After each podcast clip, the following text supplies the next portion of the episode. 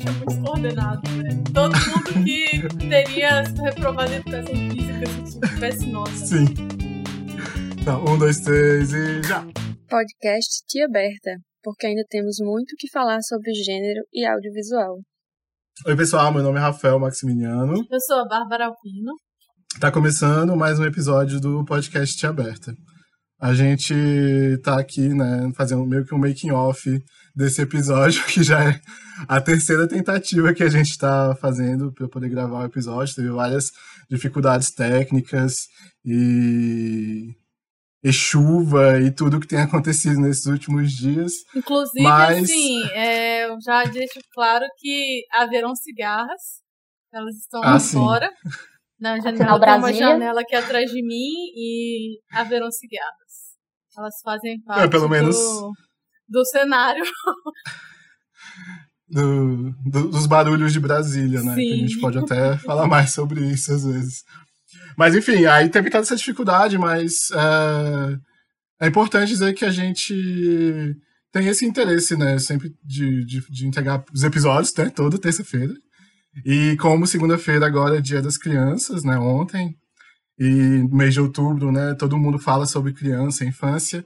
A gente resolveu fazer um episódio sobre para que representar a infância no audiovisual. E aí eu acho que a discussão, pelo menos do meu ponto de vista, assim, ela não sei se vai ficar presa no audiovisual, porque eu acho que a representação de infância, ela tem mais significado, né, em todos os tipos de, de artes e de expressões humanas, né? A gente vai ter um motivo para representar a criança em cada uma delas. Mas, enfim, para esse episódio de hoje, a gente trouxe né, a, a Luciana, Luciana Rodrigues. Fala oi, Luciana. Olá! Ela já falou antes, né? Ela não resistiu. Era para ter ficado quietinha no canto. Ops! Mas, enfim. E é isso, né? Como vocês devem ter visto no nome do episódio, né? Até isso. É para que representar a infância no audiovisual? E é com essa pergunta, assim, que a gente, que, que a gente quer nortear mais ou menos esse episódio. E começando a discussão. É, Luciana, para que você acha que a gente deve representar as crianças no audiovisual? Ah, eu acho que a gente, de forma geral, né, é um povo que, que trabalha assim, que se entende a partir da contação de histórias, né? Desde sempre a gente né, é, se identifica e se forma a partir da contação de histórias. E isso funciona muito através da identificação. Em todas as idades a gente precisa se ver para se entender, para contar a nossa história né, de forma geral. E especialmente na infância, né? É claro que a gente está em formação durante toda a nossa vida, mas especificamente na infância, né, a gente está numa fase assim de, de, de aprender muita coisa, de, de formar, né, de formar quem a gente é, no que, é que a gente acredita, o que, que a gente quer, do que, que a gente gosta, do que, que a gente não gosta. E isso Sim. funciona muito a partir do momento que a gente está tá se vendo e está ouvindo essas histórias sendo contadas, do que, que a gente está absorvendo dessas histórias, né? E é, eu achei interessante que eu não, não sei se vocês viram um, um estudo que foi publicado em 2017 na revista Science, que ele apresentou os resultados de uma pesquisa com crianças de 5, 6 e 7 anos dos Estados Unidos e que revelou que por volta dos 6 anos, mais ou menos, né, os estereótipos de gênero já estão influenciando né, nas áreas de interesse que essas crianças estão buscando, tipo Sim. de atividade que elas estão né, manifestando interesse. E nessa idade, os estereótipos de gênero também já já estão alterando a percepção que elas têm delas mesmas. Eu achei tão tão impactante ver que um dos resultados desse estudo era que meninas por volta dos seis anos já estão menos propensas a se identificar, a se verem como geniais ou como muito Hum. talentosas, muito habilidosas, muito inteligentes, especialmente em determinadas áreas de interesse. Isso desenvolve certos bloqueios, né, certas condições desfavoráveis que vão acompanhá-las ali no- nos anos seguintes, né, possivelmente pela vida toda.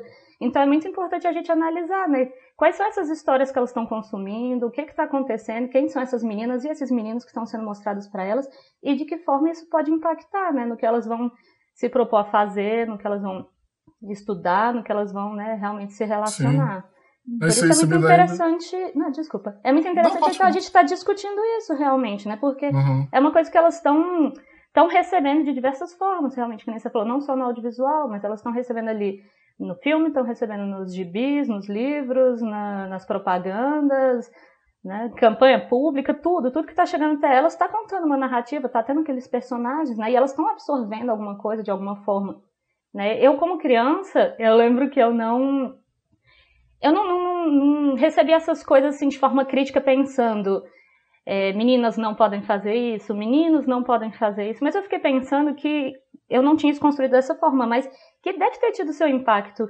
porque na, nesse momento que eu estava é, decidindo quais eram minhas áreas de interesse, muita coisa é possível que eu tenha definido que eu não tinha interesse. Na minha cabeça era assim, né? Eu não tenho interesse, eu, Luciana, não tenho interesse nisso. Eu uhum. Tenho interesse nenhum em jogar futebol, eu tenho interesse nenhum em determinada área Mas de né? carreira. Né? É, cara, tem, tem muita coisa que construiu isso aí, né? Quando eu vi essa pesquisa falando disso que por volta de seis anos você já está definindo as coisas com base em estereótipo de gênero sem, sem necessariamente ter esse pensamento de forma expressa, né? Mas que está uhum. afetando todas as suas formas de interesse, seus gostos, tudo. É, e aí, e só, isso me lembra, inclusive, o, as falas da Bárbara, que eu acho que todos os episódios até hoje, a Bárbara se colocou como criança também, sim, né? Sim, sim. Porque eu acho que isso é muito presente para você. Sim, é, eu, para mim, era, eu não sei porquê, eu tenho até pensado nisso depois que eu comecei a falar é, de gravar esses podcasts, por que, que essas é experiências terapia, da. Né? Pois é, podcast terapêutico. Por que, que essas experiências da infância eram já tão marcadas para mim? Tal, talvez tivesse alguma coisa a ver com como que a minha mãe colocava homens e mulheres, sabe? Mas eu realmente percebia isso, que, tipo, uma falta de, de pessoas na história, nas histórias que você ouve na escola, de mulheres. Eu percebia muito essa falta do tipo, por exemplo, na história todos os personagens são homens, né? E quando você vai estudar uhum. os teoremas da matemática, são todos homens também. E as leis de Newton são de Newton. E aí por aí vai. Os artistas que você estuda é, são todos homens. E aí quando você vai fazer um trabalho de mulher, você percebe que são geralmente as mesmas. É um pouco difícil você sair, por exemplo, da Marie Curie como cientista. E se você vai na artistas e você tem que ficar aqui no Brasil, você vai ficar na Anitta Malfatti e na Tarsila do Amaral. E aí, e aí, se você sair, você pode ir pra Frida Kahlo e tal. Mas acaba que você fica preso nesse lugar. Então você pensa, né? Como criança, que eu tinha interesse já tanto na área de ciência quanto na área de artes. Eu achava que devia ter algum, alguma coisa que fazia com que as mulheres não alcançassem essas posições, né? Porque naquele momento que você é criança, você está tirando as notas parecidas com os meninos, até melhores. Então, por que que em algum momento é, você para de poder ter esse destaque, de poder ser criativa e de estar tá propondo coisas novas e passa aí para o segundo plano, parece, né? Então, enfim, para mim uhum. isso já era visível. E para mim essa é uma representação dos personagens que você encontra na escola, né? Que são os cientistas, e que são os, os artistas e tal, e aí vai depois para os professores, porque você começa estudando com professoras mulheres, mas depois quando você vai avançando, vai começando a ter muitos professores homens de exatas, por exemplo, você Sim. tem menos professoras mulheres, então você já começa, inclusive, a fazer essa distinção. Ah, não, para ser professor mulher, professora mulher é de história, geografia, artes, né? E, português. E, de, e português, claro. Português, claro e, e já os homens ficam nas exatas, enfim. Então, acaba que fica uma representação já na vida real. E quando você passa para o audiovisual ou para as histórias infantis, que na verdade quase tudo de pesquisa sobre representação de infância na literatura, né? Porque a literatura para criança é muito é. antiga. Assim, é muito anterior ao pensamento de, de qualquer outro produto para criança. Então você vai ver que as representações acabam se repetindo nesse sentido também. Então você tem uma repetição desses padrões de gênero também. É o discurso da escola, né? E o discurso que a gente percebe com o olhar também, né, da vida. A gente percebe como, como essas coisas. Aí, aí, cara, é isso que eu fico pensando ultimamente, que acho que com o podcast também a gente está falando muito sobre essas questões é, sociais e o quanto elas são marcadas, né? Não é uma coisa aleatória. A gente não está falando de uma coisa que é no campo das ideias, porque eles têm, na verdade, né, essa, essa manifestação física e, e que altera as nossas vidas, né? Mas um ponto também que eu, que eu acho importante fazer em relação à infância é que eu, eu vejo também que você falar sobre infância é, tem, tem isso, né? Tem essa coisa de você se identificar. Eu também tenho algumas memórias, né? Apesar de, de eu ter desconstruído, na verdade, construído um pouco essas memórias mais pela terapia, porque eu acho que tem muita coisa que eu esqueci, né? Tem essa coisa do esquecimento, a gente escolhe o que a gente esquece, né? Sim. Mas aí eu tenho, tenho vindo muitas lembranças da infância e principalmente e, e, e muito pouco do audiovisual para mim também. Para mim, a maior parte das, das imagens que eu tenho de crianças que eu consumia era em gibi, né? Tipo Turma da Mônica, Uh, aí tinha também, né? Tinha os, os, os programas, o, o, filme da Turma da Mônica, daquele da estrelinha lá, do que cai. Como é o nome? Todo mundo já deve ter visto esse filme também, é. da nossa VHS. geração. Sim. É, VHS. Faço a menor ideia e... qual é o nome. É, eu também não lembro. Estrela Mágica, sei lá o que, que é. Depois a gente coloca no, na descrição do episódio. Mas é tipo isso também, né? Como, como essa, essa falar da infância, né, parece para mim, e, e aí eu tenho percebido isso em outras leituras, é uma coisa, uma relação que a gente tem com o nosso próprio passado, né? Uhum. Então eu acho que não é, não é sempre que se fala sobre infância, né? A gente, na história, eu acho que tem um determinado momento que infância e, e vida adulta não tinha muita diferença, né? Porque Sim. a gente vivia mais ou menos nesse tempo natural. E aí eu acho que com, em relação a, a sei lá, a Revolução Francesa, a Revolução Industrial, a gente começa a ter uma outra identificação com o tempo, né? Uhum. Então há até uma outra significação do que é ser criança também, né? Do nosso próprio passado. Sim. E aí, Luciana, pensando até naquela discussão que a gente teve no episódio passado que a gente gravou da Moana, é aquilo, né, que, o, que a gente falou bastante, né, a relação que você tem com o seu próprio passado, né, você saber para onde você vai olhando por onde você já passou, que nem o Maui é. fala, fala pra Moana. Então acho que tem tudo a ver, assim, também.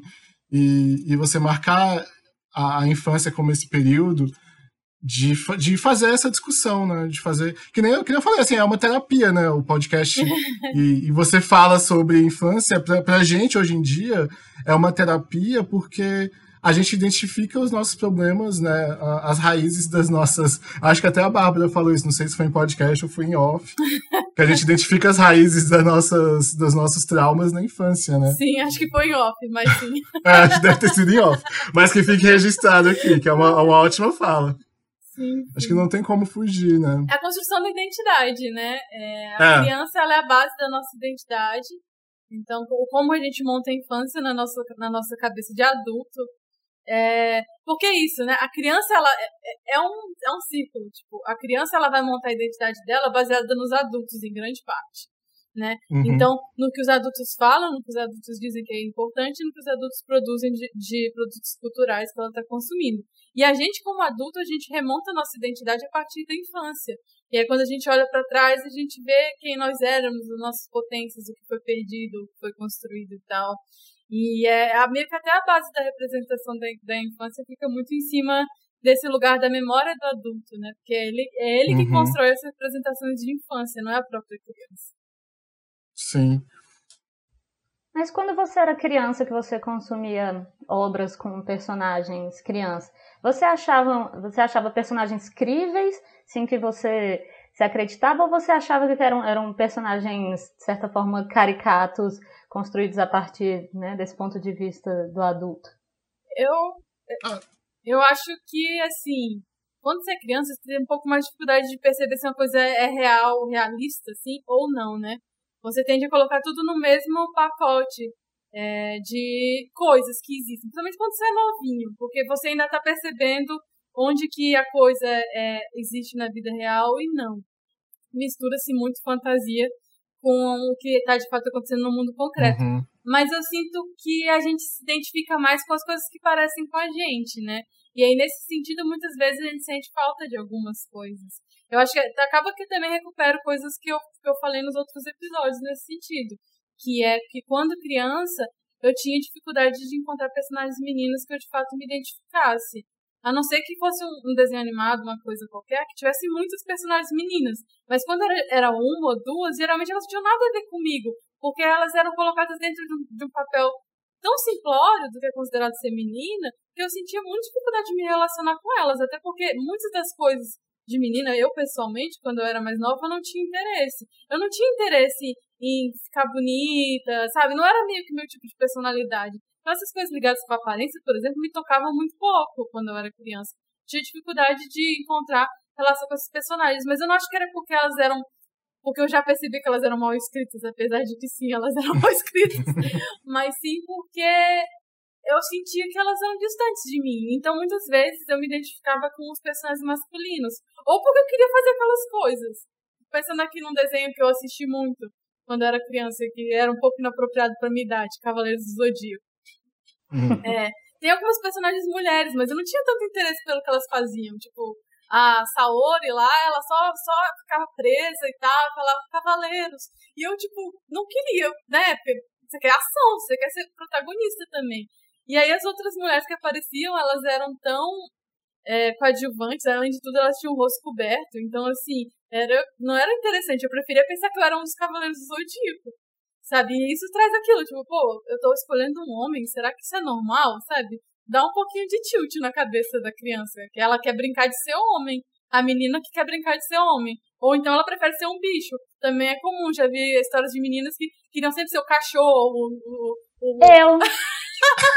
Eu sempre, sempre. Opa. Eu era o cachorro, eu era o Pokémon, eu era o Digimon, eu nunca era humana. Mas, aliás, não, pode continuar. Não, não, pode ir, eu, eu, eu tava concluindo mesmo. É que eu achei interessante você falar que você se identificava com os personagens masculinos. Eu acho que eu não tinha isso, mas eu tinha uma outra coisa. Eu tava até analisando aqui, pensando o que, que eu assistia. Eu assistia muita obra com protagonista menina, muita.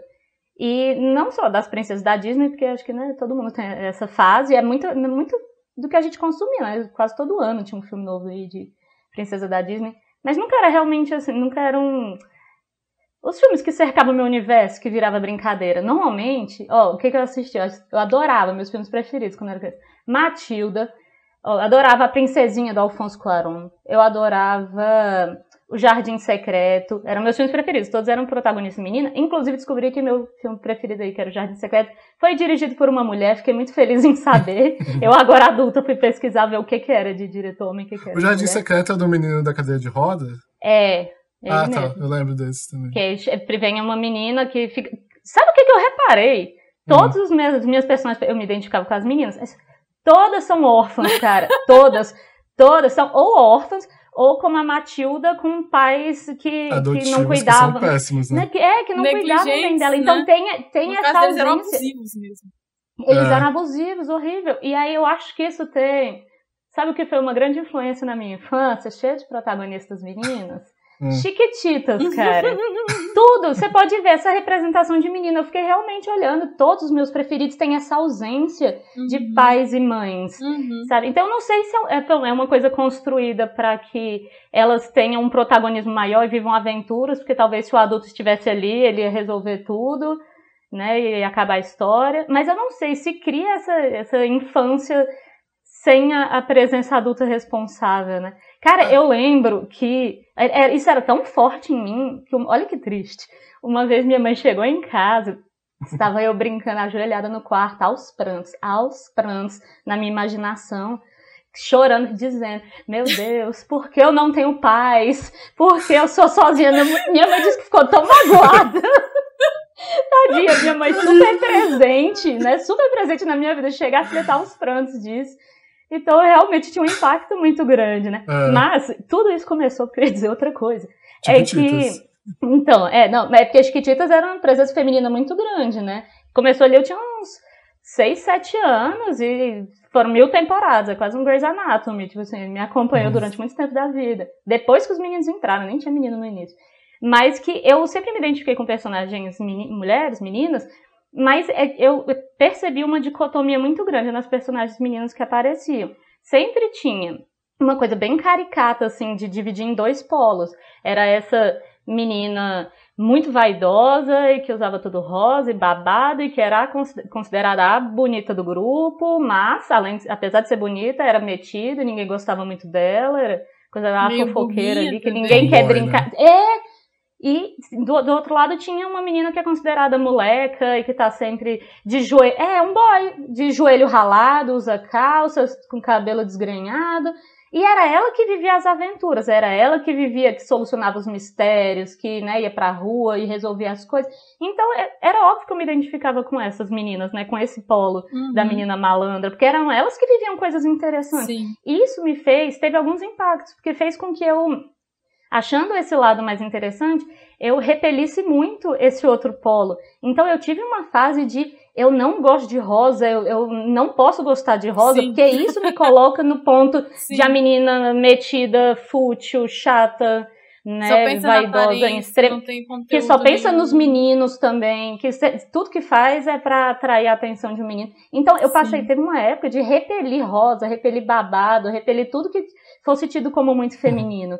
Então eu super vinha pra esse lado da menina moleca, da punk, a levada da breca, sabe? Eu tinha sempre essas personagens. Cara, vocês já repararam, eu tive muito a minha fase de filmes de gêmeas, que era Operação Cupido, uhum, né, com a Lindsay Lohan. Tinha muito também essas coisas de Tinha gêmeos. muito com as irmãs Olsen, e era também, sempre isso. dos livros infantis. Quem?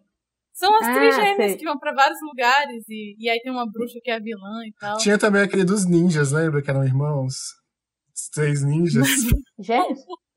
Meu sonho era ter uma irmã gêmea para aprontar, porque me dizia que aquilo ali era né, você poder enganar os adultos e viver outras coisas. Só que normalmente.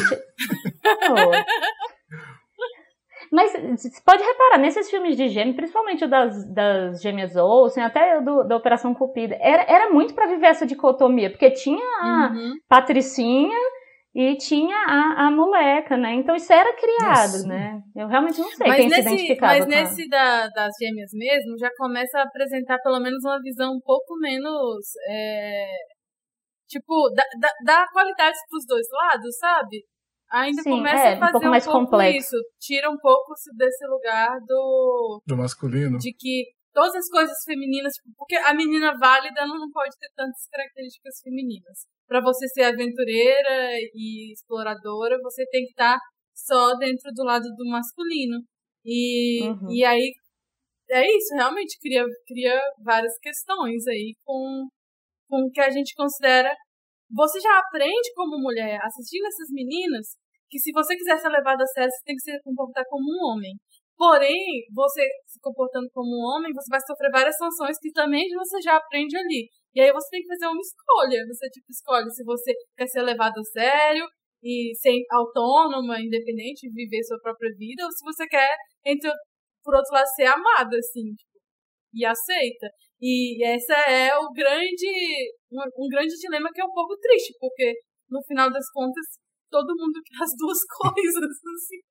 E sabe outra coisa que é muito triste? Essa menina que é colocada nesse universo masculino, geralmente ela é mostrada como sendo amiga dos meninos. Ela é cercada de meninos e, e é isso, tem um, uma, um afastamento das meninas. Então você não vê normalmente nessas obras, pelo menos as, e, é, e pelo menos as obras uhum. mais antigas, você não vê tanto amizade entre meninas. Né? Não, não tem essa, essa força, esse companheirismo. Elas, para viver as aventuras, elas pode até ser a protagonista menina, uhum. mas ela vai ser cercada por. É igual você falou da questão da mãe também, né? Da ausência de mãe, de pai, que parece que a cota de, de protagonismo, entre aspas, das uhum. meninas uhum. tem que ser só delas. Porque se colocar mais uma personagem lá que tem um pouco de personalidade vai vai quebrar tudo, vai ser difícil contar a história. Já é, vai ser difícil contar né? a história, porque quem tá contando a história é um homem, né? Então, eu... enfim, já tem isso também. Uhum. Provavelmente, na maior parte eu, dos casos. Eu acho que essa questão da falta de adultos, ela pode ser explorada por vários lugares, assim. Eu já li até alguns textos falando sobre por que, que todos os personagens da, da Disney são órfãos.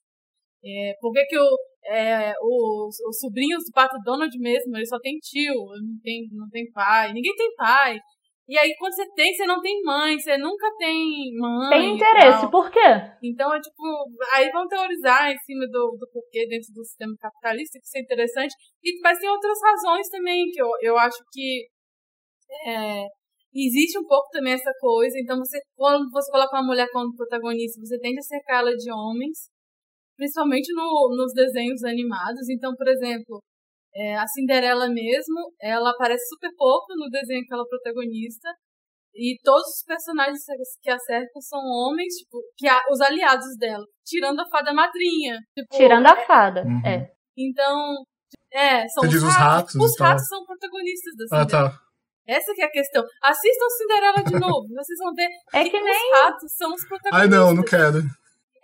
Sempre gostei mais do Tatá mesmo. Cinderela. Eu acho que ela é interessante, a Cinderela dos anos 50. Mas, tipo, os, o, eu, eu, sinto que o diretor, o roteirista, os roteiristas são sempre muitos desses desenhos da Disney, eles têm meio que medo de entrar ali naquele lugar e transformar aquela mulher numa mulher interessante.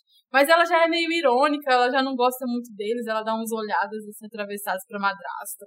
E, tipo, você quer saber quem é essa pessoa, mas não vamos explicar. Olha os ratos. Então, é, você sempre acaba meio que cercando uhum. isso, e era inclusive um dos tópicos que eu queria, que eu queria entrar quando, quando eu estava pensando, que é quando você está falando de crianças em filmes sobre adultos. Quando você tem filmes sobre adultos, que os adultos são protagonistas, em geral, todos os personagens que cercam, que tem alguma outra característica que não seja padrão, eles são homens. Então, se você vai colocar uma criança, vai ser um menino. A não ser que você precise de uma menina, pelo simbolismo da menina, dela precisar mais de proteção ou qualquer coisa assim. Ah, você precisa de uma menina, você coloca uma menina. Agora, se você não precisar, você coloca um menino. Assim como se você precisa de um pai ou uma mãe, você coloca um Se pai. for para ser uma criança, um irmão, né? Você coloca um irmão um homem. Uhum. E assim vai. Um velho vai ser um velho homem. Dificilmente vai ser uma velha mulher. Então, é, muitas vezes você tem uma protagonista mulher, e super interessante, que poderia ter uma mentora mulher e o mentor dela é homem, mesmo num assunto feminino, mesmo que o assunto seja tipo é, conseguir conquistar o amor ou qualquer coisa assim, que devia ser um assunto compartilhado pelas mulheres, já que é uma sabedoria delas, que é, é ter um relacionamento com um homem que funcione. Sabe? Em teoria era uma coisa que era pra gente aprender com as nossas mães dentro do, dentro do papel de gênero que é esperado, mas nem isso é, é dado às mulheres. Então você coloca um mentor homem. Pensando aqui de que veio na minha cabeça, um filme que eu gosto, que é O Amor Não Tira Férias. A Kate Winslet, ela vai para Los Angeles tirar férias e ela tá passando por altos perrengues lá, porque ela é apaixonada por um cara que é um babaca. E você pensa, olha só, ótimo momento para entrar uma mentora. Quem é o, men o, men o mentor dela? Não é uma mulher, é um homem, é um velhinho que é um roteirista. Por que, que não é uma velhinha que é uma roteirista, sabe? Porque geralmente quando você coloca um personagem que é cheio dessas características inusitadas, você prefere que ele seja um homem, a não ser que ele precise ser uma mulher. Então tem um pouco isso. Quando você vai ver, você acaba que cerca sempre o filme de personagens masculinos. É, eu acho que é porque é o padrão. Eu nem acho que seja assim uma coisa uhum. eita pra manter o patriarcado. Eu acho que o patriarcado, ele, às vezes, é tão opressor que ele, tipo, nem precisa do tempo todo você pensar em, nele. Ele só age aos poucos, assim. E aí você vai colocando nome, nome, nome. É, uma é. manifestação dele, né? A gente meio que não intencional às vezes, né? Mas intencional também. Mas é, eu também, eu também vejo muito isso.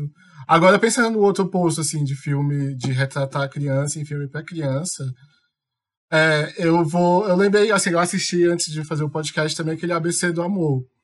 Uh, acho que é Little Manhattan em inglês, né? Que é do, com aquele ator que faz o Pita do, dos Jogos Vorazes. Eu só, eu só consigo ver ele como o Pita lá. É, que ele, ele parece, inclusive, enfim, outra, outra discussão. É, que aí é uma história de amor, né? Contada. Vocês, vocês assistiram esse filme? Não, também não. não. Ah, sério? É só a Lina que tinha assistido, então. Só a Lina. Mas eu acho que a história é parecida com o meu primeiro amor, não Mais é? ou menos. Eu, eu não lembro exatamente da história do meu primeiro amor, que esse filme passava tanto que eu acho que eu. Não sei o que aconteceu com ele na minha memória.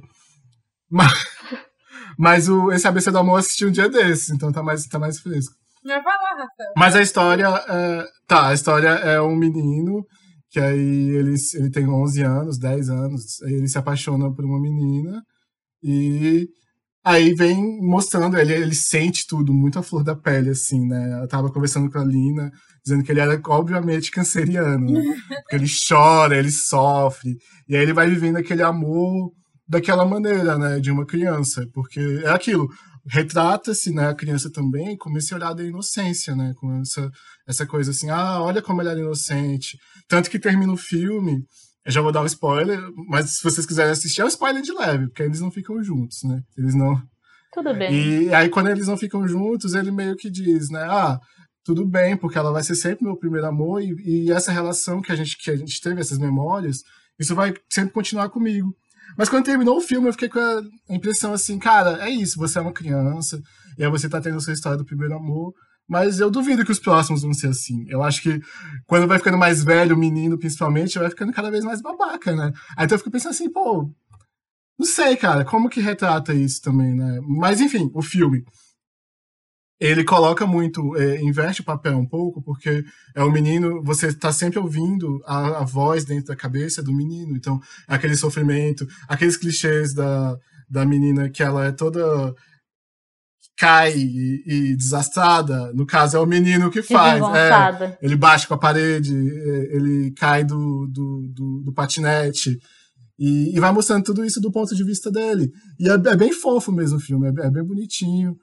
Mas aí quando termina, fica essa impressão, né? Porque assim, tá contando essa história porque a infância é o espaço mesmo dessa inocência e desse primeiro amor e dessa relação pura, né? Digamos assim. Depois disso, o que é que vem? Né? Daí de frente é só ladeira abaixo, né? Parece para os meninos. Dentro do filme mesmo, constrói um pouco essa relação dele com os amigos e a namoradinha, né? Que aí ele se vê, tem uma hora que eu acho que é bem emblemática, que ele sonha que ele tá jogando basquete com os amigos dele, e aí no outro canto tá lá a menina sentada lá no Central Park, num, num piquenique. Aí ele fica assim, ah, eu vou, não vou, vou, não vou. E aí meio que ele sai do corpo dele, viram dois, dois meninos, e aí um deles vai pra menina e o outro fica lá jogando basquete, falando, ah, que besta, meninas, é.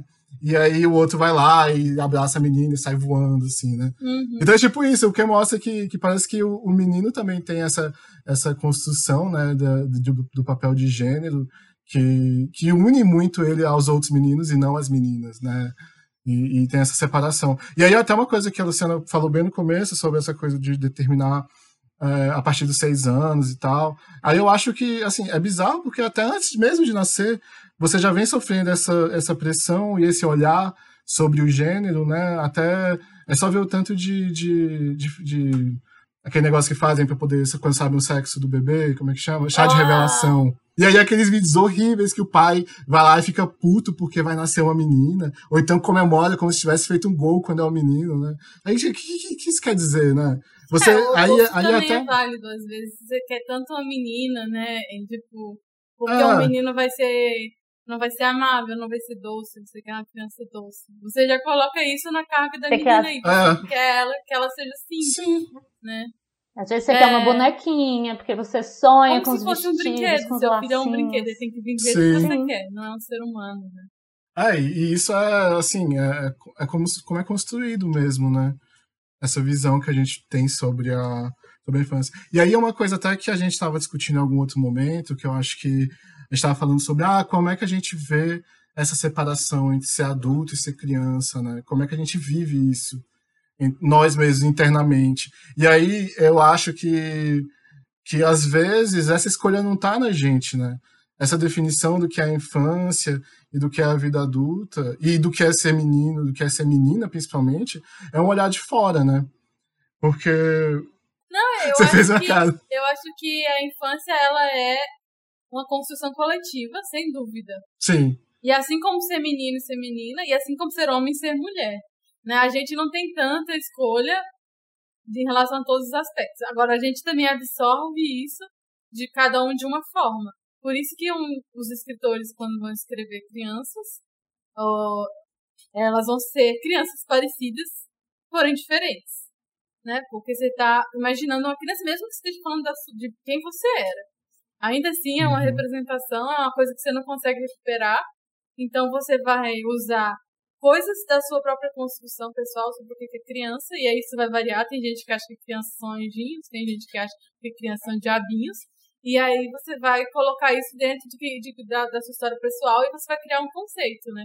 Então isso também vale para ser menino ou ser menina e para ser é, para ser homem ou ser mulher.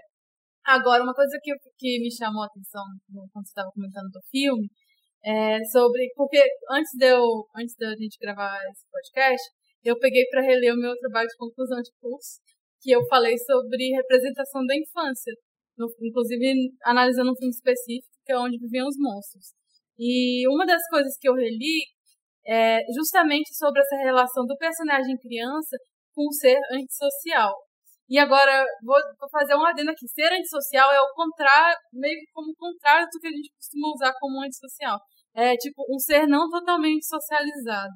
Ou seja, uhum. ele não precisa seguir todas as regras de conduta. E por isso ele é mais livre. Então, esse menino, por exemplo, desse filme que eu não assisti, mas ainda assim, é pelo relato do Rafael, ele é um, um menino que ele não precisa, não está totalmente socializado como menino, então ele não precisa ser frio com as meninas, ele não precisa ser contido, ele não precisa esconder as emoções dele. E isso faz dele uma criança. É uma das coisas que faz com que a gente continue escrevendo crianças. Porque as crianças, uhum. elas não precisam seguir as regras à risca. Ela...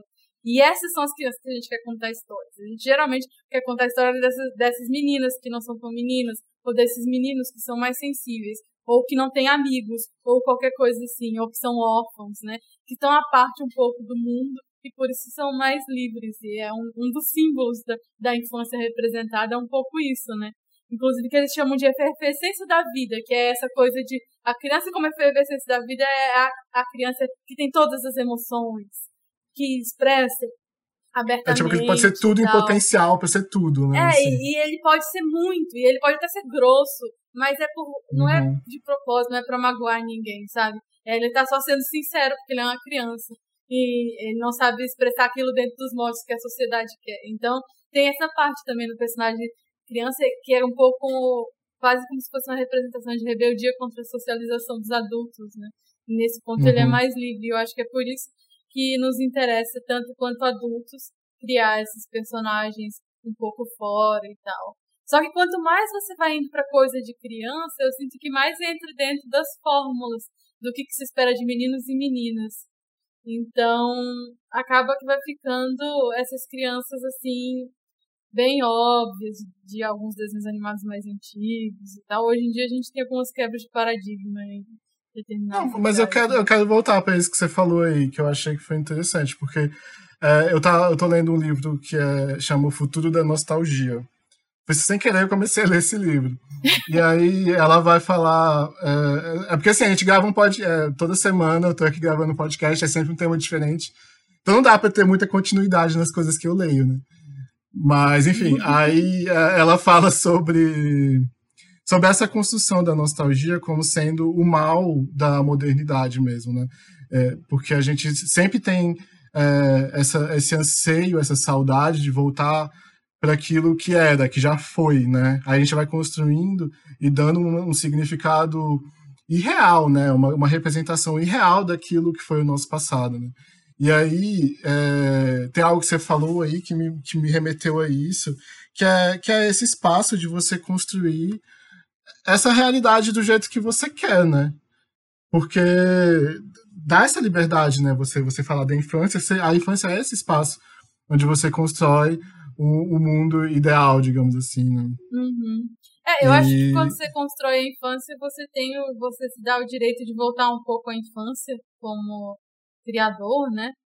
E até quando você assiste alguma coisa sobre a infância, você acaba que faz um pouco esse processo, que você pode se colocar, ou colocar essa criança, colocar essa história em lugares muito inusitados. Né? É. é uma liberdade que vem com isso, porque a criança faz esse exercício. Para ela é um exercício comum você se ver como muito forte, muito poderoso, o que é o contrário do que uma criança é, né? A criança ela se, ela se sente muitos momentos totalmente vulnerável à vontade dos pais. Ela não tem direito de escolha de muitas coisas. E, e ela é cuidada o tempo todo, mas às vezes coisas saem, saem do controle, então ela se vê em riscos enormes, que na verdade são minúsculos, mas na cabeça dela são, são uhum. monstruosos. E aí, quando ela tá imaginando, ela é um rei, um guerreiro com poderes mágicos, um mago, um astronauta. Uhum. E aí você se projeta para fora disso e você consegue resolver suas questões e tal. E eu acho que a gente usa muito esse tipo de, de estrutura nas narrativas sobre criança, que a criança tem poderes mágicos e tal, que os adultos não têm. E a imaginação, né? E é, geralmente é vinculado com a imaginação. E é assim que ela resolve problemas. E de fato é, porque a criança aprende através do, da brincadeira, né? Ela aprende a resolver problemas emocionais dela através de brincadeiras em que ela está simulando outras coisas, que ela está fazendo outras coisas e que aquelas coisas difíceis para ela de processar porque ela é só uma criança fazem sentido de alguma forma e aí ela passa a, a, a saber como lidar. E a gente como adulto, a gente ainda é meio que crianças, assim, só que a gente tem dificuldade de usar essas habilidades. Eu acho que quando a gente está falando de crianças, é, vendo crianças, a gente acaba vivendo isso meio que Só uhum. pelo olhar, assim. Eu acho que é por isso que a gente acaba sempre tendo esse fascínio pelas crianças, sabe? É, porque igual você falou, quem escreve esses filmes e quem coloca a criança nesse papel são os próprios adultos, né? Parece que a gente reconhece que tem alguma coisa errada, né? Que tem que a gente está fazendo alguma coisa errada como sociedade. Parece que o capitalismo levou a gente para um lado tão ferrado e, e, a gente vê o tempo e vê nós mesmos assim, sem ter essa identificação e, e sem ter é, sem se identificar com nós mesmos, né? É realmente uma questão de, de ser levado para terapia. Um dos filmes que eu assisti, inclusive, foi aquele clube do clube do cinco, né?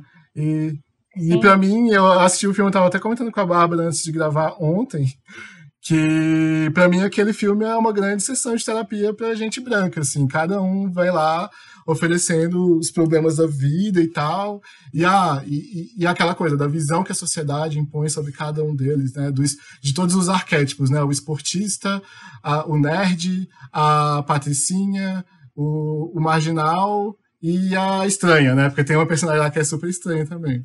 Dizem, né? dizem eles. e aí, naquele momento do filme lá, quando eles estão lá. Acho que todo mundo assistiu esse filme, né? Não. Ah, mas... eu, tenho uma grande falha que quando, quando inclusive conheci meu, meu parceiro, ele comentou comigo que ele falava dos, é. desses filmes clássicos da sessão da tarde, eu não tinha assistido nenhum. E aí, pois é, esse é um fazer uma lista de filmes que eu deveria assistir e era enorme. Não, mas a lista das coisas que a Bárbara tem que assistir, por enquanto, é só Fleabag, que a gente quer. então, assim, esses filmes da sessão da tarde eu não assisti, mas eu assisti Matilda, por exemplo. Lago Azul. Lago, Lago Azul, Azul. também. Olha que também é uma, que também é uma coisa meio bizarra de infância, né? De adolescência, assim. É um eu não lembro muito. Eu não lembro muito. Eu também não lembro direito, não, mas eu sinto que segue um pouco a estrutura do Coming of Age. O filme é. sobre Mas enfim, voltando pro, pro clube do café da manhã, do clube de cinco, que é o Breakfast Club. É, aí é, eles estão, tipo, lá, eles são todos os alunos que eles estão numa. Detenção, né? Detenção, e aí eles têm que passar uma tarde inteira juntos.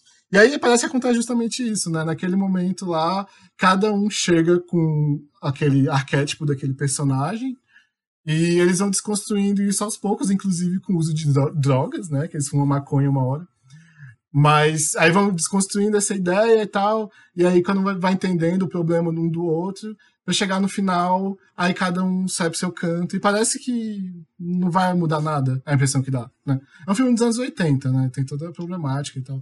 Uhum. Mas, mas dá essa impressão que é mesmo uma sessão de terapia, porque é, é isso, a gente está precisando de terapia global. Assim, e falar da infância, identificar o nosso passado, o motivo do trauma que a gente vive como sociedade é, é algo real também, né? Sim. Aí você fala assim, ah, o patriarcado faz isso mesmo sem querer.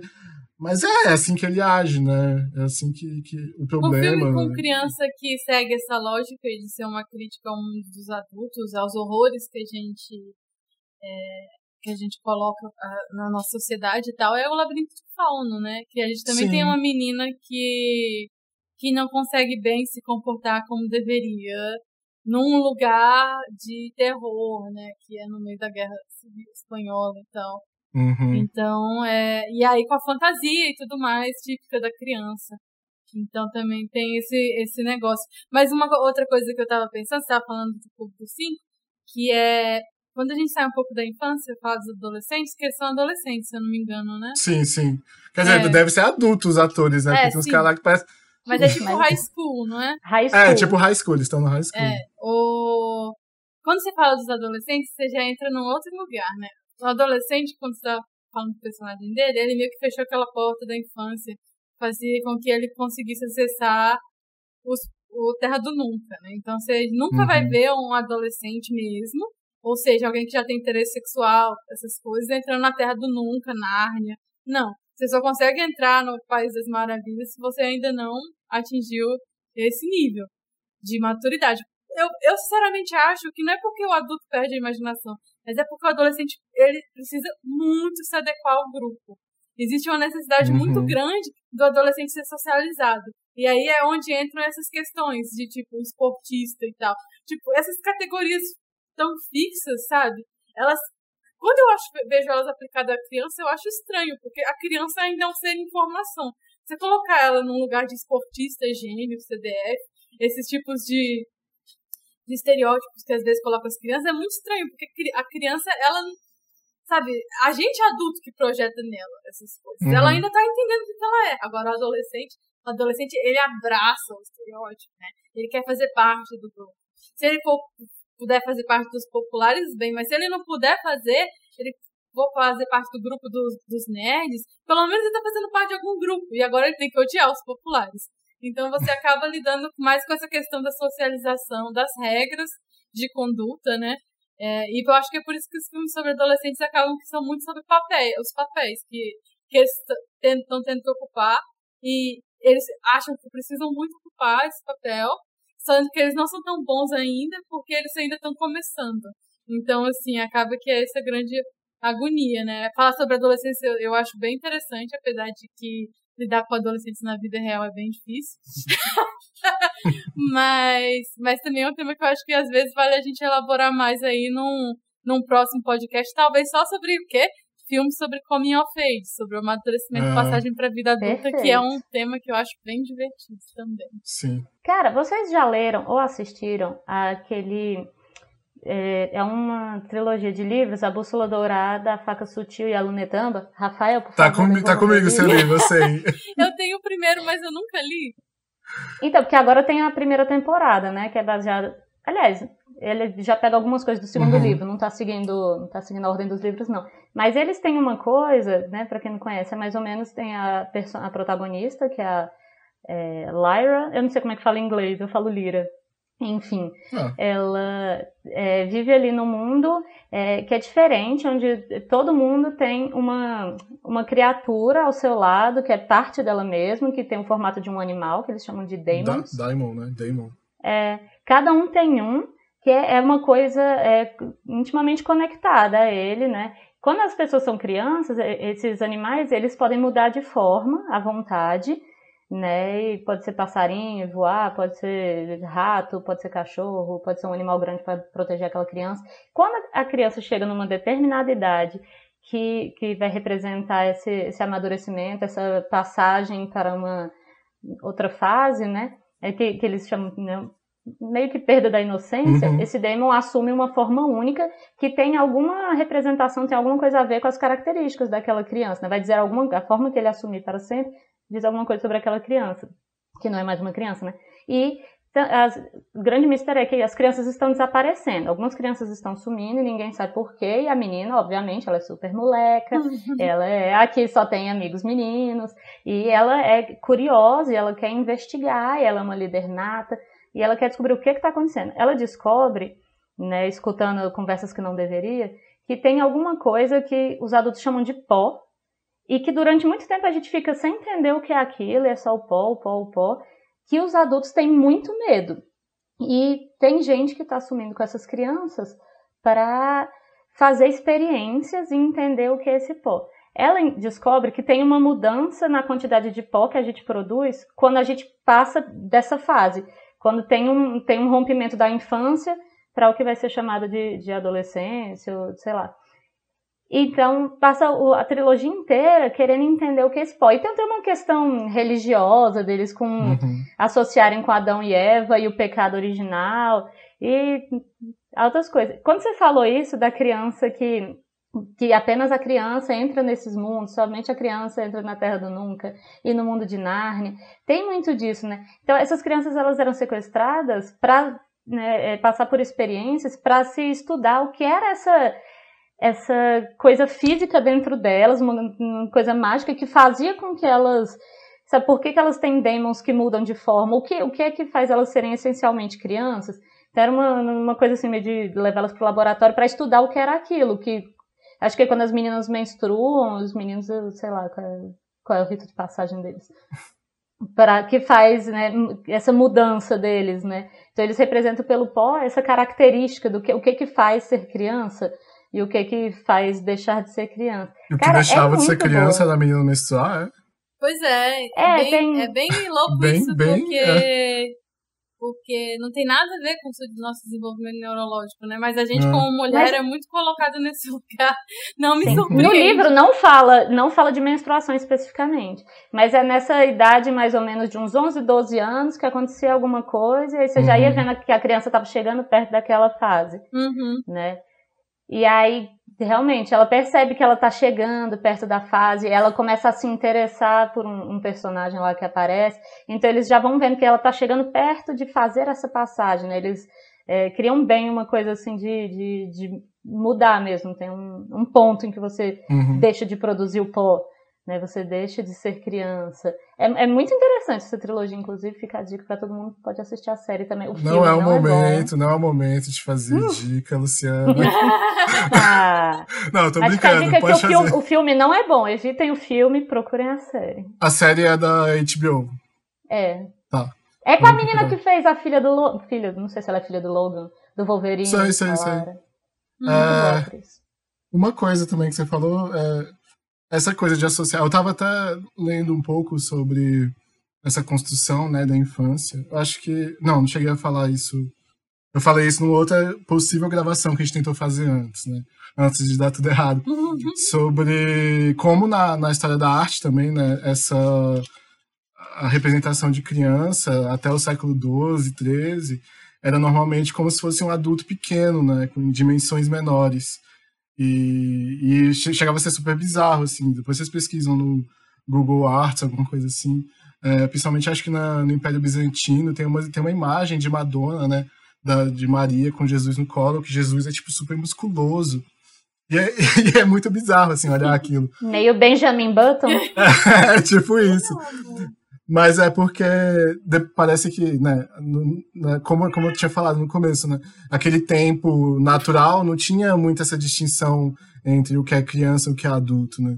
Mas foi aí foi construindo assim a partir dos anos 1400 e tal, essa associação da imagem de criança com anjinho, com querubim, é, com, com o próprio Jesus no colo de Maria, né, fazendo essa associação de, da, com a maternidade, porque a maternidade para a religião tinha uma, tinha uma função né, importante. É, a partir, assim, a gente consegue datar né, o nascimento da infância, pelo menos na representação da arte, que é, esses, ah, que é, que é o renascimento. Né? E, e, eu acho interessante isso, porque aí, aí começa aí essa ideia de associar a criança à inocência, à pureza, a, a, a ter essa relação com a mãe, né? raramente uhum. com o pai na, na representação, normalmente não tinha muito, né? Mas, enfim, é só isso que você falou da, da infância, isso como sendo uma coisa inocente, é uma ideia tão antiga que a gente às vezes nem se toca, né? Que, que isso já foi construído há tanto tempo. E aí, um dos filmes que eu assisti também, esse meio ampassant, foi o Garoto do Chaplin. E, e aí tem uma cena que, que ele. É, você já assistiu esse filme? Garota, já. acho que já. Mas faz muito tempo. É. Quais foram os filmes do Chaplin que eu assisti, pra ser ah. sincera. Esse é o que ele encontra um garoto na rua, a mãe, a mãe abandona, a mãe uma mãe sola, abandona o menino dentro de um carro, aí os ladrões vão lá, roubam um carro na frente de uma casa de uma família rica. Aí os ladrões vão lá, roubam esse carro, aí coloca, aí vê que tem um bebê atrás, coloca ele no lixo, e aí o, o Carlitos, né, o, o, personagem lá que ele faz que é mendigo, sei lá, vagabundo, encontra o bebê e cria. Uhum. E, e aí tem uma hora que ele perde o bebê, né? A mãe encontra e pede uma recompensa pelo bebê. O bebê que já é uma criança, né? Já tem cinco anos. E, e aí ele perde, e ele foi ele que criou essa criança, né? Ele tem uma, uma ligação, ele ama aquela criança e tal.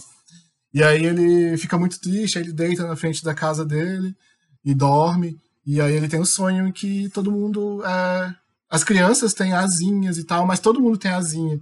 E é mais ou menos essa, essa ideia que você falou de ah, é, é, um paraíso, mas aí vem o pecado, aí o pecado faz com que, sei lá, aconteçam coisas ruins, né? E aí aparece mesmo uns caras vestidos, de diabinho, falando assim, ah, tem ciúmes porque a sua mulher tá abraçando o cara. A gente vai, vai contando essa história, né? Mas é, é, vincular mesmo a ideia da infância e dessa pureza e da, e da cara, inocência. Na Bússola Dourada tem isso, essa, essas experiências que eles estão fazendo é justamente para fazer com que pare o pó, porque o pó é o que eles consideram que é o, o, o pecado. Hum. Eles acabam fazendo mal para essas crianças para impedir o que, que eles querem. Eles querem evitar que eles se tornem se tornem adultos, que eles, eles não querem que os demons se transformem. Tem uma coisa de, de querer evitar o pecado, que sabe, uhum. querer. Sabe, tudo. É porque é, é a igreja que está fazendo toda essa uhum. pesquisa, né? Sem querer entrar neste mérito. Mas é uma coisa, sabe, de querer evitar que se chegue no pecado original. Eles acham que, assim, eles cortando essa. Porque é, é um é corte, eles cortam essas crianças, seus demons, né? Com todo o simbolismo que pode ser esse corte. É, que dá tudo errado, mas eles estão querendo ver, sabe, e melhorando suas tecnologias até o ponto que eles consigam fazer esse corte, para que eles não se tornem é, esses adultos, sabe, que eles não cheguem no ponto de, de, de fazer sexo, sei lá, eles, eles não falam isso, né, mas é, eles querem evitar o pecado original, toda hora se referindo a Adão e Eva, então é realmente um negócio que eles estão ali machucando as crianças e usando as crianças como cobaia para evitar que se passe para essa outra fase, né, onde os pecados virão, que são né, o mal de toda a humanidade. É, eu é acho, uma coisa super bizarra. Eu acho bem doido, porque é, essa, essa representação né, da criança como sendo livre do, de pecado, ela é um, uma representação extremamente idealizada, né? Então, assim, é... inclusive, não é não é tipo regra total. Você vai ter várias outras representações que saem dessa idealização, justamente porque as crianças não têm só sentimentos positivos. Elas uhum. têm muitos sentimentos negativos, né? Inclusive, assim, é, é, o meu trabalho especificamente, que é sobre onde, onde vivem os monstros, eu trabalho isso bastante. Porque o filme todo é baseado nos no sentimentos de raiva, raiva, agressividade, medo e abandono. Então, são sentimentos comuns de, de crianças, são tipo, muito comuns. É, a criança desejar mal a, a, outra pessoa é muito comum. Na verdade, o que causa muita angústia na criança é quando falam que, que ninguém deseja mal para o coleguinha, porque ela deseja. Não adianta, você pode falar quantas vezes você quiser para ela, para ela não desejar o mal. Ela vai desejar, e aí quando ela desejar, ela vai sentir culpa. E eu acho que culpa é um dos primeiros pecados, assim. Porque já é uma coisa que vem da socialização. Os sentimentos negativos são naturais, eles fazem parte do, do que é ser ser humano. Ter sentimentos positivos e negativos. Agora, o julgamento que você faz desses sentimentos como sendo impuros já é uma socialização, uma coisa que você aprendeu. Então, na, então, na verdade, o que que, o que que eu acho? É que não é que as crianças sejam puras nesse sentido, as crianças são socializadas para se comportarem como adultos. E é isso que faz a diferença entre entre você, tipo, aquela coisa de entrar no lugar mágico e tal. Não é porque uhum. a criança é pura que ela entra no mundo da imaginação. Muitas vezes ela entra no mundo da imaginação, no onde vivem os monstros mesmo.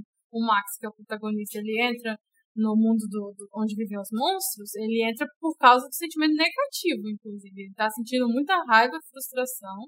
É, ele acabou de machucar a mãe dele, ele tá sentindo muita culpa. Então ele foge com aquela quantidade de sentimentos negativos que ele não consegue lidar na vida real de forma, de forma saudável, porque, porque ele ainda não aprendeu. Então ele vai para lá, pra, que é o, vamos dizer assim, o universo da, da imaginação da cabeça dele, para lidar com esses sentimentos negativos, processar eles de alguma forma, fazer com que aquilo faça sentido, para você poder voltar para a realidade cotidiana com, com uma coisa que seja mais fácil de processar para uma criança, né? Então, agora, o que, que rompe esse lugar, né? Porque, por exemplo, usando ainda onde vivem os monstros como exemplo, ele tem uma irmã mais velha que está no início da adolescência. O que acontece com a irmã dele? A irmã dele não tem mais interesse em jogos de imaginação que ela está mais preocupada em impressionar os amigos. Então é nesse lugar que tem um rompimento. Então ela não vai uhum. mais procurar resolver os problemas dela com, com os monstros ou com o que quer que seja que esteja na cabeça dela. Ela vai resolver já como uma adolescente, como um pequeno adulto, né? Uhum. Então é um, meio que uma escolha. Ela escolhe se distanciar disso para ela se concentrar em outras atividades que exigem socialização e tal, e, e as características de ser adulto. Então ela não quer mais brincar com o irmão dela. E aí você tem um rompimento com a infância. Não é necessariamente no, no lugar do que é ruim, sabe? Eu, eu acho que é, que é importante a gente ter isso, isso, isso claro. Mas eu, eu sinto que muitas vezes é a mensagem que passa. Agora, sendo, uhum. é, sendo sincera, assim, de quando você vai ver os filmes que trabalham com a criança, muitas vezes tem uma melancolia, uma tristeza muito grande com a saída da criança da infância para a vida adulta. Eu me pergunto uhum. quão saudável é para a gente como adulto tratar a passagem da infância para a vida adulta como uma coisa tão sofrida, porque é inevitável. É, então eu acho que a gente precisa de mais filmes que reconheçam que é porque é uma morte, né? De você sair da infância para a vida adulta é uma morte. Reconheçam que aquilo é uma morte, que é sofrido, mas que vai vir com coisas boas. Porque se virar, se ser adulto é realmente tão ruim, chato, então a gente tem realmente uma sociedade em crise com a vida adulta, né? E é, eu acho que é temos é péssimo mesmo. pra gente, tenho... todo mundo pra terapia mesmo. Eu não tenho muita dúvida de que é isso. Mas é, falando sobre isso, é, eu, eu, concordo. Eu acho que é uma construção cultural, social, né, dessa ideia do que é a infância. E aí eu lembro de uma, uma. Eu não cheguei a ler a obra, eu só ouvi falar sobre. É uma antropóloga. É, eu não vou lembrar o nome também, mas eu vou colocar tudo na descrição de algum jeito. Mas ela fala que tem uma tribo lá na, na Costa do Marfim que ela que ela fazia a etnografia dela, em que as crianças eram tidas, os bebês eram tidos como assim é, pessoas muito sábias, que, porque elas vinham de um mundo que elas tinham contato com os antepassados. Então, quando o bebê chegava e todas aquela, aquelas falas de bebês e tal, eles, tudo eles viam sinais naquilo de que era uma coisa assim, uma sabedoria vinda do, dos nossos antepassados para poder ensinar a gente. Então, tipo assim, é, é óbvio, então isso, isso meio que mostra, né, que essa, essa, essa relação que a gente tem com criança, com bebê, com, com infância, é uma relação meio cultural mesmo, né? Uhum. Podia ter sido de uma outra maneira. E eu realmente acho que é, ela é, é, é não errada, ela é cria, cria esse, esse paradoxo aí que a gente vive, esse dilema, que é meio dodói mesmo, eu acho que é meio doente. Sim. Mas é isso, a gente está né, tentando é, é, Por isso que a gente tem que estudar todo, por isso que, porque assim, só, só terminando, que eu falei no é, que, que eu acho que é importante quando a gente vai analisar a representação, analisar, fazer esse olhar que a gente tem como, como pesquisador mesmo, né, do audiovisual e de, de, de cultura, que não dá para você analisar as coisas isoladas, né, os problemas sociais eles só vão acumulando, sabe? É. É, você ser preto, ser gay, ser de qualquer coisa, periférico, aí vai só somando os problemas, sabe? Ah, você é mulher, você. Mas, sabe, tudo perpassa. Uhum. E a uhum. gente não, não dá pra deixar de lado, nem desistir, eu acho. a gente tem que continuar estudando e, e, se debruçando sobre isso, que eu acho que a gente chega num lugar legal, eu espero. É, e eu acho que a gente tem que também se concentrar nos exemplos positivos de, ah. de passagem da infância para para adolescência e vida adulta que tem que são enriquecedores e que mostram alternativas, inclusive que vão ser um dos que eu vou colocar na no baú. Ah, eu achei ótimo. Você já está fazendo a, a, como é que é a transição aí da, sim, dos blocos. Sim. É, olha só. Então é. é. Exatamente. Pode fazer então, Posso toma aí. colocar no, no baú? Não, faz a transição, diz o que, é que vai acontecer agora e tal. Eita, não, aí é muito. Eu ainda tô me adaptando a esse lugar aqui. Por favor, faça tá. as honras, Rafael. Não, então, aproveitando a deixa da Bárbara, acho que a gente pode abrir aqui o bloco de recomendações que a gente faz aqui no podcast aberto. A gente vai abrir aqui o baú da Tia Aberta, e aí vocês vão, cada uma, colocar uma, duas coisas, não muitas, igual a Risla fez no episódio passado. Mas, então, é, vamos começar com a Luciana, porque ela é a convidada, aí depois a Bárbara dá essas indicações dela. O que você trouxe pra gente, Luciana? Então, vou colocar hoje aí no baú da Tia Berta a indicação de uma série que entrou no catálogo da Netflix esse ano, chama O Clube das Babás que é uma, um, um, seriado com 10 episódios de 20 e poucos minutos cada um, uma diretora mulher, Melanie Meiron, não sei como é que fala sobre o nome hum. dela. Enfim, é, foi inspirado numa, baseado numa série de livros, né? Depois teve filme já em 1995, teve série já, e agora teve essa que é né, com uma roupagem bem mais atualizada, que tem não apenas uma protagonista, mas cinco meninas protagonistas.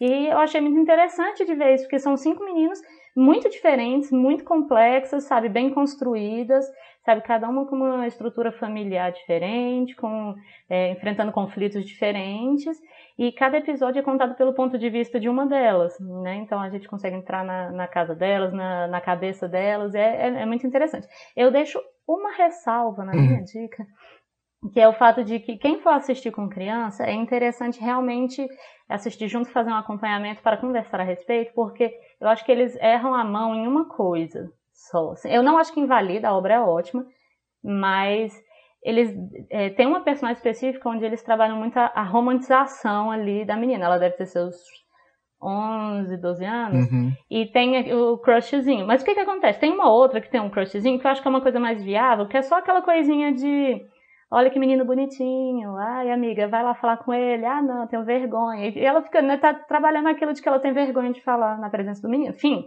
uhum. isso aí eu acho viável, sabe? Né? Pode entrar em outras discussões, mas é, tem uma personagem que eles erram a mão, mas tem um episódio específico em que isso acontece, que quem for assistir com criança, quiser assistir o episódio primeiro, né? Pode ver, olha, é o episódio 7, que eles é, erram um pouquinho Fala logo o que é, Luciano, eu quero saber, é, tô curioso. Tá bom. Não, é porque elas fazem uma, uma viagem. A sinopse do negócio é, é tem a, uma, uma das protagonistas tem a ideia de criar um, uma agência de babás. Ela vê que a mãe dela tem né, outros filhos e tá tendo dificuldade em encontrar, a, encontrar a criança. babás. É, a ah, criança, de, uh -huh. a menina 11 de 11 anos. Tá. anos. É, a Christy. Ela vê que a mãe dela tá enfrentando dificuldade para encontrar babá na sexta-noite, sei lá, quando ela precisa. E ela fala, rapaz, eu tenho eu tenho experiência em cuidar aqui do meu irmão mais novo, eu sou muito responsável, eu tenho várias habilidades. Vou juntar umas amigas e abrir uma agência, que eu sou aqui uma empreendedora. e aí ela junta, e vai, ela chama a melhor amiga, chama uma vizinha, a vizinha traz uma outra amiga, e nisso elas fazem uma agência e elas né, vão sendo contratadas pela comunidade. E em cada episódio elas enfrentam alguns desafios na uhum. vida pessoal e na agência. Nesse episódio 7, elas são contratadas para acompanhar uma família numa viagem à praia e cuidar das crianças lá na praia, né? E uma das meninas, que é, ela é ela é bem focada no. Ela achou o salva-vidas lá da praia uhum. muito bonito. E ela passa o episódio todo muito distraída, assim, sem fazer as tarefas dela, cuidar das crianças, porque ela quer muito chamar a atenção daquele salva-vidas que, inclusive, é bem mais velho, já é um adolescente, assim, mais pra frente. E é, claro que no final dá a mensagem de que ela não deveria ter feito, né, ter agido daquela forma, que ela deveria ter se concentrado mais em, né, nas tarefas dela, em criar laços com a amiga dela, com quem ela estava viajando pela primeira vez. Mas ao longo do episódio mostra muito isso, sabe? Ela é bem centrada na, na aparência, vou passar ali na frente dele para ele me olhar. Isso talvez gera um pouco de incômodo, porque eu acho que eles uhum. dão uma exagerada numa, numa idade ali que eu acho que não era para dar. Mas tô falando, é só isso. Eu acho que não invalida. A série trabalha temas maravilhosos, sabe? Você acha que não tem mais o que trabalhar, eles vão lá e, e abordam. É genial, é genial, é muito bom. Só isso que eu tô falando, que eu, como adulto assistindo, achei tranquilo. Talvez alguém que vai assistir com seu filho, talvez ache fique um pouco incomodado uhum. com uma possível mensagem, mas aí assiste junto, conversa, se sentir necessidade de falar sobre o tema com o filho. Enfim, e outra, a outra dica que eu boto no baú. Calma, qual é o nome é, mesmo? É Clube das Babás. Né? É o Clube das Babás. Tá na uhum, Netflix. 10 episódios, Netflix, entrou tá no catálogo esse ano. E eu acho que às vezes a gente procurando obras, principalmente brasileiras, eu lembro que a Lina, né, que também é membro uhum. aqui do coletivo Arte Aberta, ela falou que a filha dela questionou um dia desses por que, que tinha tão poucos filmes brasileiros, na, acho que na Netflix, sei lá, porque elas assistiam poucas obras nacionais, né? E a gente realmente, às vezes, a gente fazendo pesquisa por arte aberta, a gente percebe uma dificuldade de, de realmente ver nessas plataformas maiores, né, na, na, Netflix, na Amazon, a gente não encontra principalmente para a infância, né? Uhum. A gente e aí eu acho que uma alternativa muito legal para quem se interessar e quiser procurar mais obras nacionais, principalmente com protagonistas meninas, pode fazer uma pesquisa em alguns sites, como por exemplo Porta Curtas, né, que é uma plataforma só para curtas-metragens. Então, né, você pode procurar por lá, tem alguns ótimos. Tem também, ó, por exemplo, o Videocamp ou o Instituto Alana, que são plataformas específicas para não é específico para filmes infantis, uhum. mas tem as categorias, né? Você pode assistir o filme lá ou você pode agendar uma sessão. Então, só essa dica, né, de uma alternativa para quem não está encontrando tanto material nacional né, nessas plataformas mais Isso famosas. E é tudo maiores. gratuito, né? É, tudo gratuito. É, Só você é fazer site, sua pesquisa lá. Então, tem o Porta Curtos, né, que é portacurtos.org.br, tem o Instituto Alana e tem o Videocamp. É, né, só jogar no, no Ah. Google, é bem facinho de achar. Beleza. Legal. Vamos assistir produtos audiovisuais brasileiros agora. Sim. Apesar de que eu não vou recomendar nenhum. É, eu também não. Mais ou menos, mas enfim, vai. Pode ir, Bárbara. Ups, desculpa aí. Mas então, a minha primeira recomendação, eu inicialmente pensei em não fazê-la, porque o, tanto o protagonista como o diretor são homens, brancos e tal. Mas como a gente entrou muito na questão da representação da infância, e é um filme que eu gosto muito, e que eu mencionei no podcast algumas vezes, eu vou Várias recomendar, é, eu vou re- recomendar Onde Vivem os Monstros, que é um filme que pra mim trata muito bem do que que é ser criança e dos sentimentos negativos que você tem quando você é criança. Nossa, gente, minha gata resolveu subir na mesa agora. Vamos esperar que ela não derrube tudo. É, Então, que trata desses sentimentos negativos que vêm com ser criança, que às vezes são difíceis de trabalhar pelos pais, pela escola, né? E Uhum. eles sendo trabalhados através da imaginação. Não é necessariamente um filme para criança. Eu acho que ele é livre ou 10 anos, não tenho certeza. Eu acho que se eu fosse criança assistisse ele, eu teria bastante medo. Mas eu acho que ele é um filme que fala muito sobre a infância. Então eu super recomendo. Eu acho que, assim, na verdade, eu, não, não é que não eu acho, eu tenho certeza que ele não está no, no Netflix. Eu Uhum. acho que ele está no Google Play. Quando eu É, busquei, qualquer eu coisa. No Google Play não, no Globo Play. Ah, tá. Mas, assim, é, vale super Qualquer jeito, dá- dá-se um jeito, né? É, a gente sim. sabe que tem jeitos de conseguir. Mas a gente jeitos. não vai falar aqui sobre eles, mas vocês sabem. Sim. então, assim, é um filme que eu recomendo pra todo mundo que, que gosta de, de lembrar um pouco da própria infância. Ou que tem um filho que gosta de uns filmes mais sinistrinhos, assim, porque ele Hum. tem um pouco essa vibe mais que é um pouco mais aterrorizante dos monstros. É, Que super vale a pena. O outro filme que eu vou sugerir é um filme mais antigo, que é um desenho animado, que é o, o Serviço de Entregas da Kiki, do Miyazaki, Hayao Miyazaki, que está na Netflix. É, muito bom. E que eu acho que super vale a pena, porque a gente tem... Eu, eu pensei em falar Viagem de Chihiro, que é só um dos meus filmes preferidos, que tem protagonista menina, e, e que é uma, uma versão de Alice no País das Maravilhas, né? Mas eu resolvi um filme um pouquinho menos conhecido, que é esse, que também tem uma protagonista menina, que tá nessa faixa de, nessa, nessa faixa de passar. a minha gata tá me desconcentrando muito. Calma, calma. Enfim, que tá nessa, nessa fase de passar da inf- Ai, Jesus. Não, não, vai dar certo, vai dar certo. Tá, Qualquer passar da infância pra adolescência. E aí a gente chega a um lugar. Não, eu não vou tirar nada disso. Vai ficar tudo. da, da infância pra adolescência. Ela é uma bruxinha, então ela tem várias coisas de bruxa. Ela anda de vassoura, voadora, ela tem um gato que fala com ela e tal. E conforme ela passa a fazer transição para adolescência, com sentimentos que são vinculados com a adolescência, as coisas não, tão, não vão indo tão bem. Eu não vou entrar tanto em detalhes para não entrar em spoilers, mas eu posso dizer que é um filme que tem um final animador. Então, é, que passa por essa transformação mostrando que ela é difícil, é, mas que a personagem vence e que ela é protagonista da própria história. Então, eu, por isso que eu acho interessante. É muito bonitinho também. Então, essa é a minha É. dica, tá no Netflix. Tá. É, então, o meu, o filme que eu escolhi também pra colocar aqui no baú também não é brasileiro, também não é de diretora, mas é, e também não é para criança, né? Eu acho, que- mas ele fala sobre né, a infância, sobre a adolescência. É um filme que eu gosto muito, né? Moonlight é, ganhou o Oscar em 2016, mas mesmo assim eu acho importante falar porque eu acho que tem gente que não deve ter visto. É, eu acho o filme assim muito bom. É, ele vai mostrando as três fases, né? A, a infância, a adolescência e a vida adulta de um jovem negro é, homossexual, né? Em Miami. E, e aí eu achei assim, tem, tem coisas que, que, que... Enfim, assistam, eu só tenho, só tenho isso a dizer. Tem, ele não, não é muito. Não tem, ele não é muito animador em algumas partes, é, é meio triste, mas eu acho que a mensagem final é boa também. Eu acho que ele consegue terminar. Se a gente tá querendo pensar em filmes que vão deixar a gente se sentindo bem no final, eu, eu me senti bem no final de Moonlight, não sei vocês. É, e a outra obra, eu, fui, eu pensei muito, né, o que, que marcou a minha infância, assim. E aí é isso, foi a Turma da Mônica, né? Então, é, um dia desses, ontem, eu acho que a gente, aqui em casa, tem um péssimo hábito de colocar vídeo do YouTube quando a gente não tá conseguindo dormir e deixar lá Bem tocando. É, não façam isso, inclusive, crianças que estão ouvindo, não pode. É, mas aí a, a, gente deixa, costuma deixar nos vídeos da Turma da Mônica, porque no canal oficial da Turma da Mônica no YouTube tem umas maratonas, né? E aí recentemente saiu uma pro Dia das Crianças, que está bem legal. Tem uns episódios mais, mais modernos, assim, mais contemporâneos. E, e, e eu acho interessante. Apesar de eu ter essa, essa birra com esses personagens crianças que são eternamente crianças.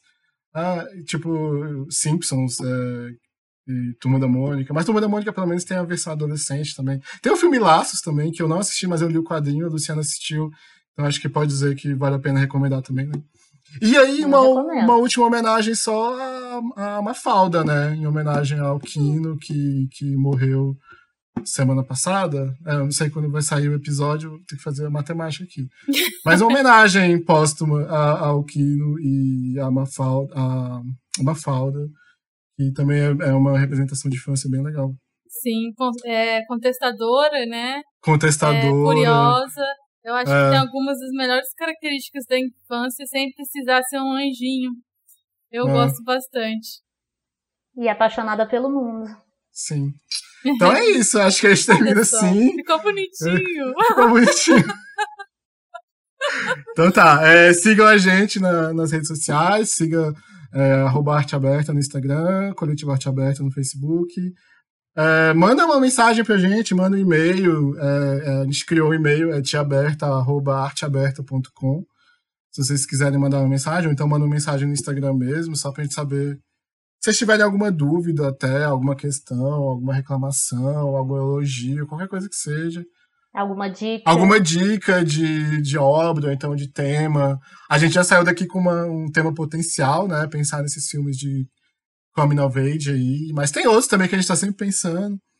Mas é isso. É, temos o um podcast e vamos nessa. Tchau. Tchau. Valeu, galera. Tchauzinho. Yuhu. Uma produção Arte Aberta.